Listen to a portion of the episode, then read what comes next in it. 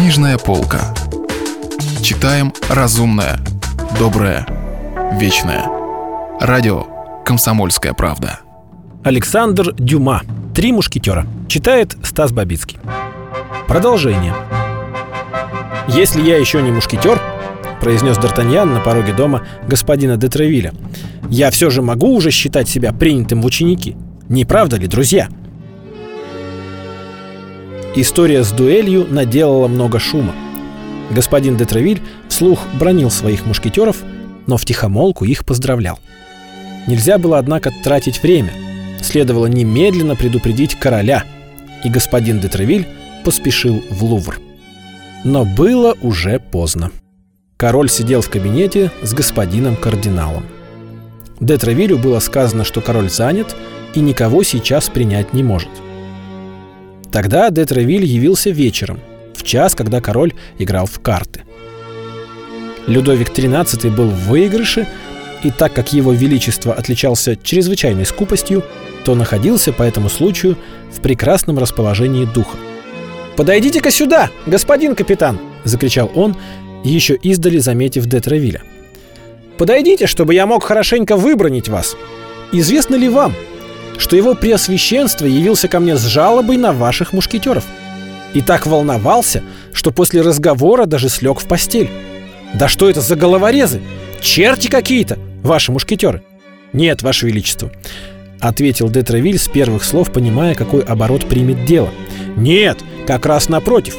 Это добрейшие создания, кроткие, как агнцы, и стремящиеся, ручаюсь вам, только к одному — чтобы шпаги их покидали ножны лишь для службы вашему величеству. Но что поделаешь, гвардейцы господина кардинала всюду придираются к ним. И бедные молодые люди вынуждены защищаться. «Послушайте, Детревиль!» — воскликнул король. «Послушайте! Но можно подумать, речь идет о какой-то монашеской общине. В самом деле, дорогой мой капитан, у меня является желание лишить вас капитанского чина и пожаловать им мадмуазель де Шемро, которую я обещал сделать настоятельницей монастыря. Но не воображайте, что я поверю вам на слово. Меня, де Тревиль, не зря называют Людовиком Справедливым. Именно потому, что я полагаюсь на эту справедливость, я терпеливо и с полным спокойствием буду ждать решения вашего величества», — сказал де Тревиль. «Подождите, подождите», — велел король. «Я недолго заставлю вас ждать». Счастье в игре к тому времени начало изменять королю. Он стал проигрывать и был не прочь, да простят нам такое выражение, увильнуть. «Лавьевиль, займите-ка мое место. Мне нужно поговорить с господином Детревилем о важном деле». «Ах да, тут у меня лежало 80 луи. Поставьте столько же, чтобы проигравшие не пострадали. Справедливость прежде всего». Затем он повернулся к господину Детревилю.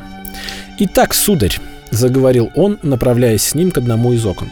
«Вы утверждаете, что именно гвардейцы затеяли ссору с мушкетерами?» «Да, Ваше Величество, впрочем, как и всегда».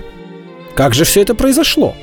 «Расскажите, ведь вам, наверное, известно, дорогой мой капитан, что судья должен выслушать обе стороны». «Господи, боже мой, да ведь все это произошло как нельзя более просто.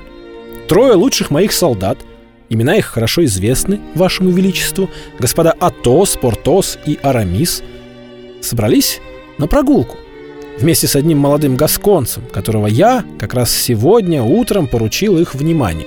И вот они собрались, если не ошибаюсь, в Сен-Жермен, а местом встречи назначили поляну около монастыря Дешо. Внезапно, откуда ни возьмись, появились господин Дежусак и четверо гвардейцев – эти господа пришли сюда, по-видимому, не без намерения нарушить указы. «Так, так, так, я только сейчас понял», — сказал король. «Гвардейцы сами собирались здесь драться на дуэли». «Я не обвиняю их, Ваше Величество. Но Ваше Величество сами можете посудить, с какой целью пятеро вооруженных людей могут отправиться в такое уединенное место, как окрестности монастыря кармелиток. Вы правы, Травиль, вы правы. Но увидев моих мушкетеров, они изменили намерение. И личная вражда уступила место вражде между полками. Но мушкетеры были не одни, с ними был юноша, почти ребенок. Да, Ваше Величество, и один раненый. Так что трое королевских мушкетеров, из которых один был ранен и с ними один мальчик, устояли против пятерых самых прославленных гвардейцев господина кардинала и даже уложили четверых из них. «Да ведь это победа!» — воскликнул король, просияв. «Полная победа! Один почти ребенок, — сказали вы. М-м, как его зовут?» Д'Артаньян, Ваше Величество. Это сын одного из моих самых старых друзей. Сын человека, который вместе с вашим отцом участвовал в войне добровольцем. И вы говорите, что этот юноша хорошо держался. Ваше Величество, он нанес господину Дежусаку тот страшный удар шпагой, который приводит в такое бешенство господина кардинала. «Это он ранил Жусака?» – изумился король. «Он? Мальчик? Невозможно. Жусак – один из лучших фехтовальщиков во всей Франции. Что ж, Ваше Величество, он наскочил на противника, превосходящего его. Я хочу видеть этого юношу, Травиль, завтра в полдень. И приведите всех четверых вместе. Я хочу поблагодарить их всех.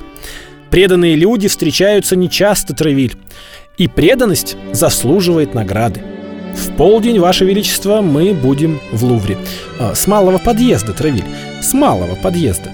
Кардиналу незачем знать, ну, вы понимаете. Указ — это все-таки указ. Ведь драться, в конце концов, запрещено.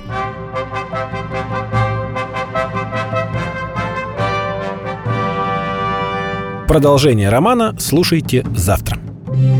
Если вы пропустили главу любимого произведения или хотите послушать книгу целиком, добро пожаловать к нам на сайт kp.ru слэш радио раздел «Книжная полка».